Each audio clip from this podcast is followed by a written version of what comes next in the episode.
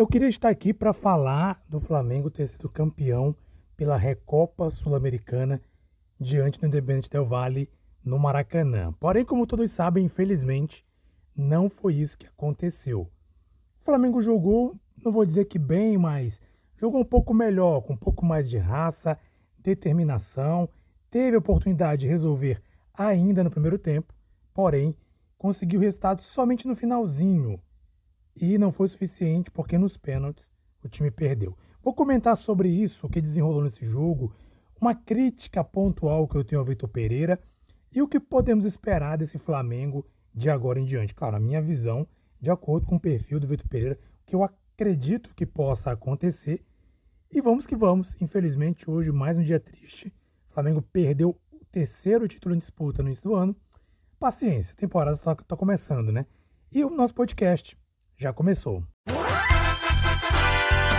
Está entrando no ar o seu podcast Domingão. Mengão em Foco. A apresentação: Jesus e TH. Salve, salve nação rubro-negra! Jesus com vocês mais uma vez.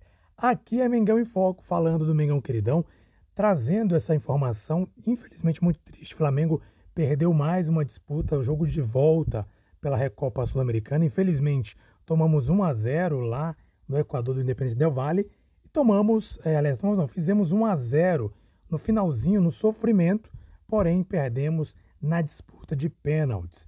Vou comentar sobre esse jogo, falar sobre Vitor Pereira, que, claro, sempre estará em foco, haja vista que ele é o nosso novo treinador encarregado de conduzir esse time 2023 para títulos. E olha, tem muita coisa a ser observado, muitos jogadores a serem analisados. Nós vamos começar falando sobre isso agora. Falando sobre o jogo, início do jogo, Flamengo. Primeiro, o Vitor Pereira fez uma mudança interessante. O meu amigo Bernardo Brasil, que ele tem um podcast dele, Confraria Flamengo, sempre recomendo, vá lá, Confraria Flamengo. Ele gravou um podcast na segunda-feira falando sobre a Flamengo, é a torcida Talibã, Flamengo Talibã, eu acho que foi mais ou menos isso. Uma torcida flamenguista Talibã. O que significa Talibã? Talibã ele traz lá do, do pessoal lá do Oriente Médio, que é, é um pessoal que usa a religião como uma maneira de subjugar os outros e costuma ser, costuma ser não, são ali um grupo de pessoas altamente extremistas, extremistas. São pessoas que são extremistas, pessoas que tudo assim é, é 80, 8 ou 80. São pessoas que não conseguem ter o equilíbrio. Eles usam a religião como uma forma de poder subjugar outras pessoas e é, é, fazer ataques, etc. Então ele compara a torcida flamenguista com uma Flá Talibã, porque seria aquela torcida que o técnico pode fazer nada, ninguém pode falar nada, que ela vira aquele terror, aquele terrorismo, aquele terrorismo todo. Vitor Pereira, praticamente Vitor Pereira não. Quem acompanha o Flamengo sabe que o Vitor Pereira, né, os, os jornalistas que acompanham, cobram o dia a dia do Flamengo, divulgaram na imprensa de que o Vitor Pereira treinava com o Thiago Maia para ser como fosse um terceiro zagueiro, ser um terceiro homem na saída de bola do Flamengo.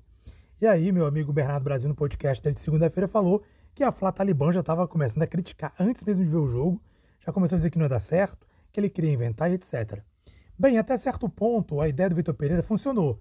Colocou o Thiago Maia mais aberto ali pela esquerda, colocou, se não estou enganado, Davi Luiz ali pelo meio e mais pela direita Fabrício Bruno. Faz uma saída de bola de três jogadores. O Thiago Maia não ficou lá atrás, ele ficou um pouco avançado, ou seja, a ideia provavelmente era tentar impedir esse time do Del Valle, costuma fazer marcação alta, como fez lá no Equador. E até certo ponto deu certo. Infelizmente, eu acredito que o Thiago Maia não teve, talvez, até porque também não é a função dele, a gente tem que relevar também, não conseguiu cumprir exatamente talvez o que era necessário. Né? Fazia lançamentos ali que não davam em nada, né? lançava, lançar o Ayrton Lucas ali pela esquerda, que Ayrton Lucas jogava ali mais como fosse um ponta e não conseguia, é, só jogava, tentava jogar para ele bolas longas e às vezes não conseguia, não usava muito o meio, né, que tem ali o Arrascaeta e o Everton Ribeiro, o Vidal, então ele recebia a bola e praticamente queria lançar direto pro, é, pro Ayrton Lucas. E não é assim que funciona a coisa. Ele deveria trabalhar um pouco mais pelo meio. Mas enfim. Mas a tentativa do Vitor Pereira foi boa, achei interessante. E no início, até certo ponto, eu digo que funcionou. Porque conteve ele, se bem que o próprio Del Valle se propôs a se fechar e fazer aquela velha catimba. Fez catimba o jogo todo. Isso também eu vou comentar daqui a pouco. Bem, o que acontece? O Flamengo teve boas oportunidades, inclusive duas bolas na trave. Uma do próprio Thiago Maia dentro da área, chutou a bola na trave, e outra um travessão, cabeçada do Ayrton Lucas. Ou seja, duas chances claríssimas que por muito pouco a bola não entra e caprichosamente ela bateu na trave. Então a gente não pode falar que esse time do Flamengo, que jogou, que iniciou o jogo, estava sem vontade. Aparentemente estavam brigando mais, correndo mais, marcando mais. Ou seja, aquele, aquela situação que eu comentei aqui no podcast passado sobre o jogo lá contra o Botafogo, a molecada da base, parece, e a fala do Rodrigo Caio, parece que levantou os ânimos dos jogadores. Claro, estava no Maracanã também. A torcida ia cobrar. E eles, de alguma maneira, parece estavam um pouco mais ligados em relação a jogos anteriores que a gente fazia duras críticas. E por muito pouco não abriram o placar. E é aí que eu fico pensando, logo no início que aconteceu essas bolas na trave, eu até falei para o meu amigo TH, no grupo que a gente participa lá, falei, olha, eu quero ver se a torcida vai considerar isso. Tipo, o Flamengo, se o Flamengo perder o jogo de hoje, a torcida vai, vai considerar que o time teve oportunidades. Se não fosse ali aquele erro do Thiago Maia, uma tentativa, na verdade, se essa bola entrasse, ou então do Ayrton Lucas, aquela cabeçada entrasse, será que o jogo não seria outro? Se o Flamengo faz um gol naquele momento, o jogo seria outro. O Del Valle ia ficar com medo, porque o jogo estava empatado, que ia tentar segurar, ou talvez ia tentar ir para cima para tentar é, recuperar a vantagem, enfim, ia colocar eles em saia justa. E aí, essa seria a ideia, fazer o gol no início, para forçar o Del Valle a tentar tomar outra atitude, ou então o Del Valle começaria a ficar um pouco mais temeroso, e o Flamengo massacrou muito Del Valle no primeiro tempo. No segundo tempo, o time caiu de rendimento. Mais uma vez, eu acho que a questão física pesa de novo. O time não conseguiu fazer o mesmo jogo, a mesma, a mesma pegada do primeiro tempo, muito abaixo do que fez no primeiro tempo. E fora que, comentar aqui, abre um parêntese, o time do Equador, é, o time do Vale fez muita catimba, mas catimba demais, muita catimba.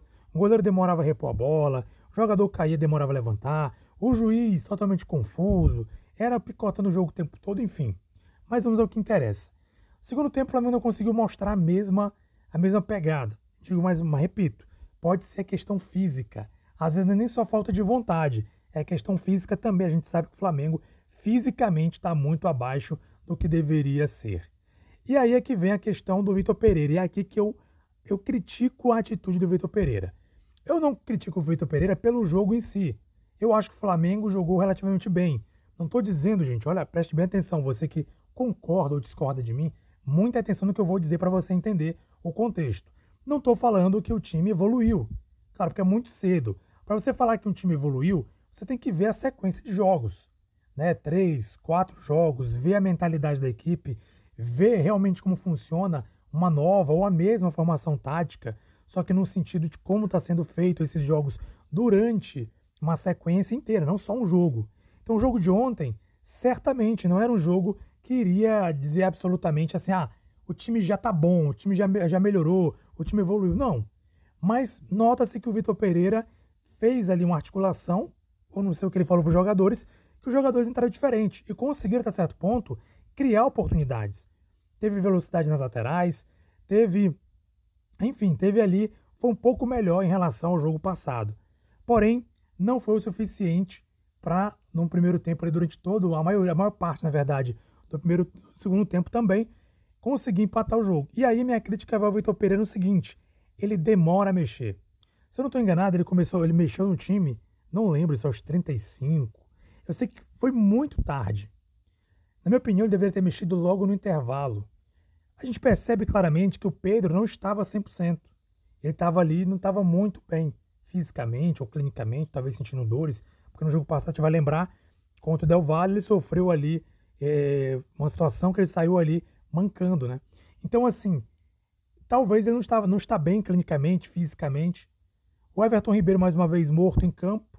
Vidal também, em um certo momento, começou a praticamente andar em campo, até porque o cara tem quase 40 anos, ou 40, não sei qual a idade do Vidal. Então, é difícil manter um time alto rendimento quando o time está né, tá cansado. Fisicamente já não está bem. O jogador já, ainda tem jogadores com idade avançada.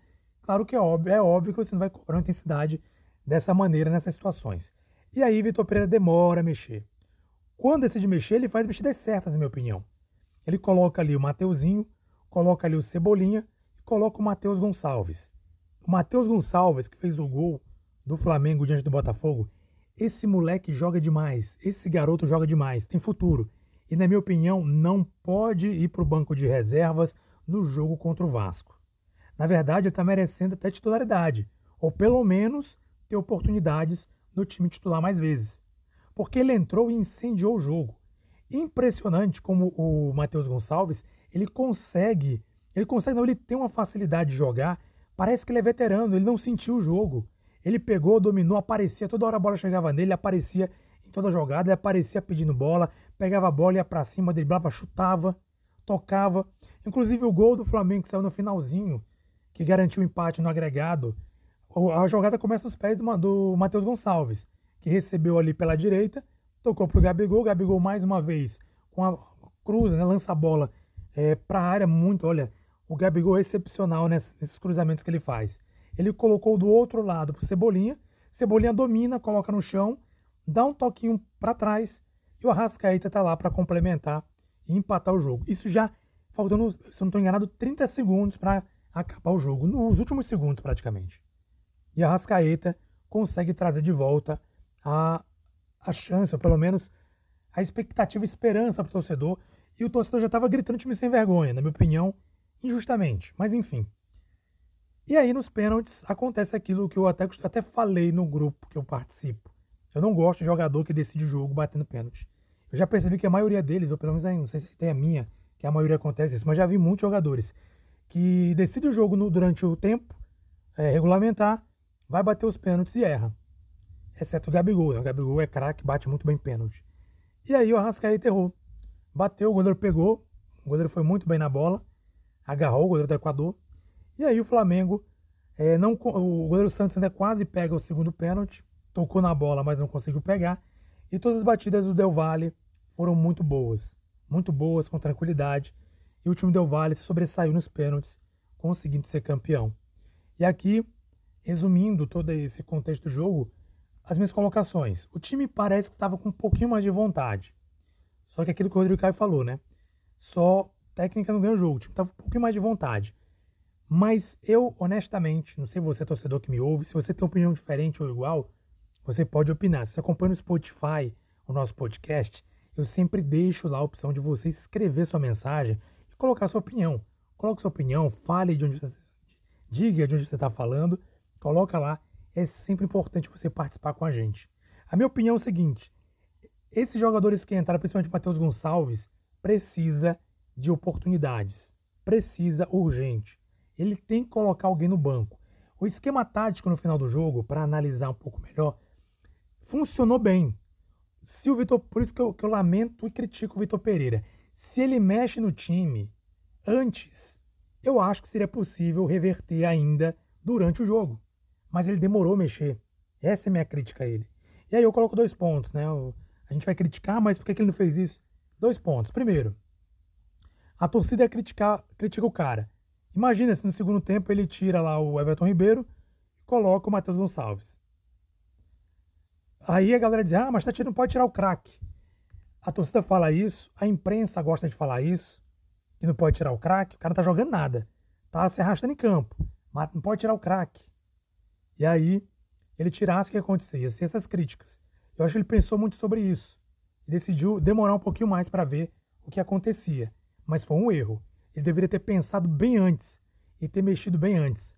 O Cebolinha entrou muito bem, fazendo uma função melhor do que ele costuma fazer. E eu acho que deve ter sequência sim.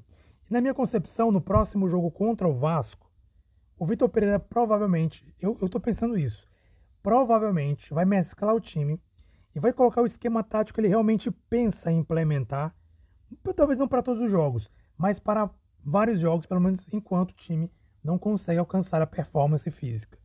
Eu acho que ele vai terminar, vai começar o jogo contra o Vasco da maneira como terminou o jogo contra o Independente Del Valle, com Cebolinha, com o Matheus Gonçalves, com o Mateuzinho ou Varela fazendo ponta direita e o Ayrton Lucas ele na, na, esquerda recuado com o Cebolinha fazendo um pouco mais de ponta também.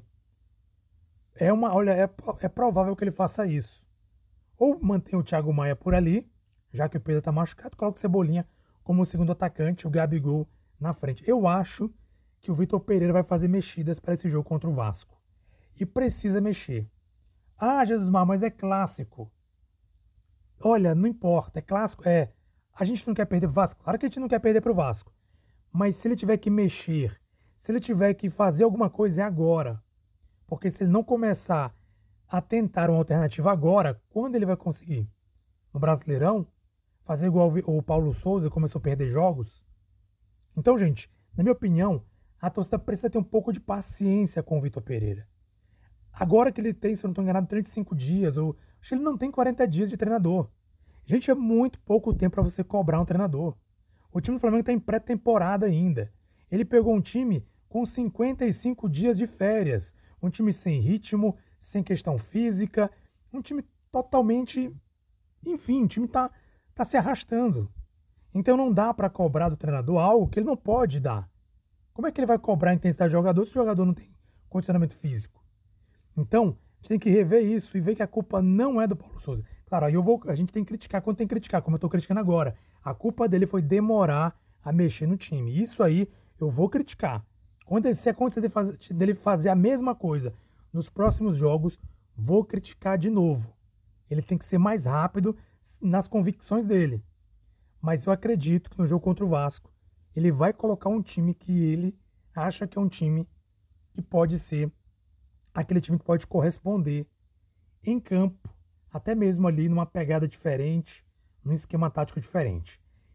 Olha, eu, por exemplo, eu iria do seguinte time, opinião minha, eu iria com o seguinte time.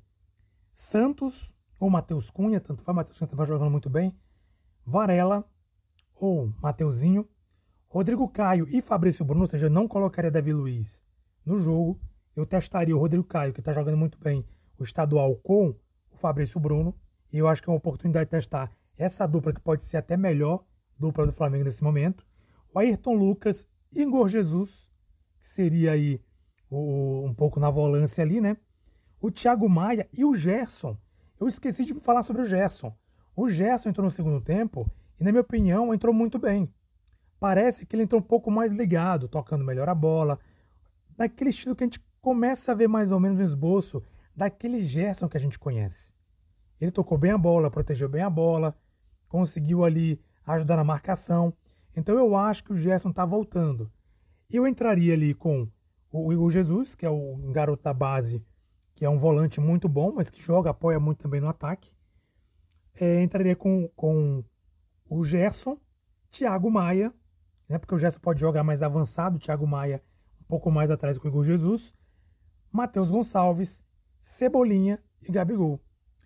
Olha, se você perceber o time que eu, que eu mesclei aqui, você vai ver que é um time que tem tudo para ter assim, uma velocidade maior na articulação. Uma coisa que faltou muito, a transição do Flamengo tem sido muito ultimamente, é lenta, ainda mais no ataque. Uma transição muito lenta no ataque. Mas muito, muito, muito lenta. E isso pode atrapalhar, isso atrapalha muito uma transição lenta para o ataque. Olha, nesse time que eu, que, eu, que eu acho, na minha opinião, que eu escalaria, veja só como tem jogadores, ó, Começar na defesa. Rodrigo Caio. Não precisa nem falar do nosso xerife. O cara é o máximo. O cara é, o cara é sensacional. Tecnicamente muito bom. Tem um passe maravilhoso. Ou seja, uma ótima saída de bola. Fabrício Bruno também muito bom. Sai muito bem com a bola. Um zagueiro veloz. Muito bom. Faz gol de cabeça também de vez em quando. O Ayrton Lucas também indiscutível. Olha só a velocidade. Ou seja, só na defesa. E, por exemplo, o Varela nem tanto, mas o, o Mateuzinho Embora os dois, nem os dois estão tão bem assim. Mas veja, ainda assim a gente tem um pouquinho de velocidade ali na saída. No meio de campo, Igor Jesus, menino novo, pode correr bastante. Thiago Maia também não é tão veloz assim, mas ele, ele pode ali meio que equilibrar junto com o Igor Jesus. O Gerson, que é aquele jogador que a gente conhece, que sabe cadenciar, que sabe tocar a bola, que sabe proteger. E olha só o ataque. Matheus Gonçalves, que entrou muito bem no jogo contra o Del Valle, driblou, chutou, enfim, fez de tudo no jogo. Cebolinha também, que é um jogador veloz, e o Gabigol, que também é indiscutível a qualidade. Então, eu entrei com esse time, porque esse time tende a ter uma. Esse time tende a ter aí uma, uma, uma velocidade maior. Mas caso pareça um pouco, assim, vamos dizer assim, é um pouco. Como é que a gente pode falar? Extrema essa mudança, a gente poderia colocar a Rascaeta no meio. Então, colocar ali o, o Gerson, Thiago Maia, Rascaeta. Ou seja, qual aquela base do meio campo que a gente conhece. A base que a gente conhece do meio de campo. Porque, na minha opinião, o Gerson voltou bem, né? Mas pode ser o Vidal também, enfim, mas eu acho que o Gerson tende a ter mais qualidade, pelo que ele apresentou no segundo tempo. Jogou melhorzinho, parece que ele está voltando à forma dele. E uma oportunidade de testar ele contra o Vasco. Então eu colocaria, então, por exemplo, numa nova escalação no meio, colocaria o Thiago Maia, Gerson e o Arrascaeta. E aí pelas pontas, Matheus Gonçalves e Cebolinha pela outra ponta. E o Gabigol trabalhando um pouco mais centralizado ou solto também, não tendo nenhum homem de referência, que costuma ser o Pedro. Então o time tende a ter uma velocidade maior na transição, pelo menos eu penso dessa maneira. Então eu acho que essa hora, no jogo contra o Vasco, o Vitor Pereira vai testar o time que ele possivelmente vai utilizar com mais frequência daqui em diante. Porque já deu para ver que esse time como tá, se continuar da maneira que tá, ainda mais com a questão física abaixo, não vai dar conta das competições. É entender que esses jogadores, principalmente Arrascaeta, Everton Ribeiro, é, Gabigol e Pedro, não voltam para marcar. E a gente fica vulnerável. Então a gente precisa um pouco mais de velocidade na transição e também na recomposição.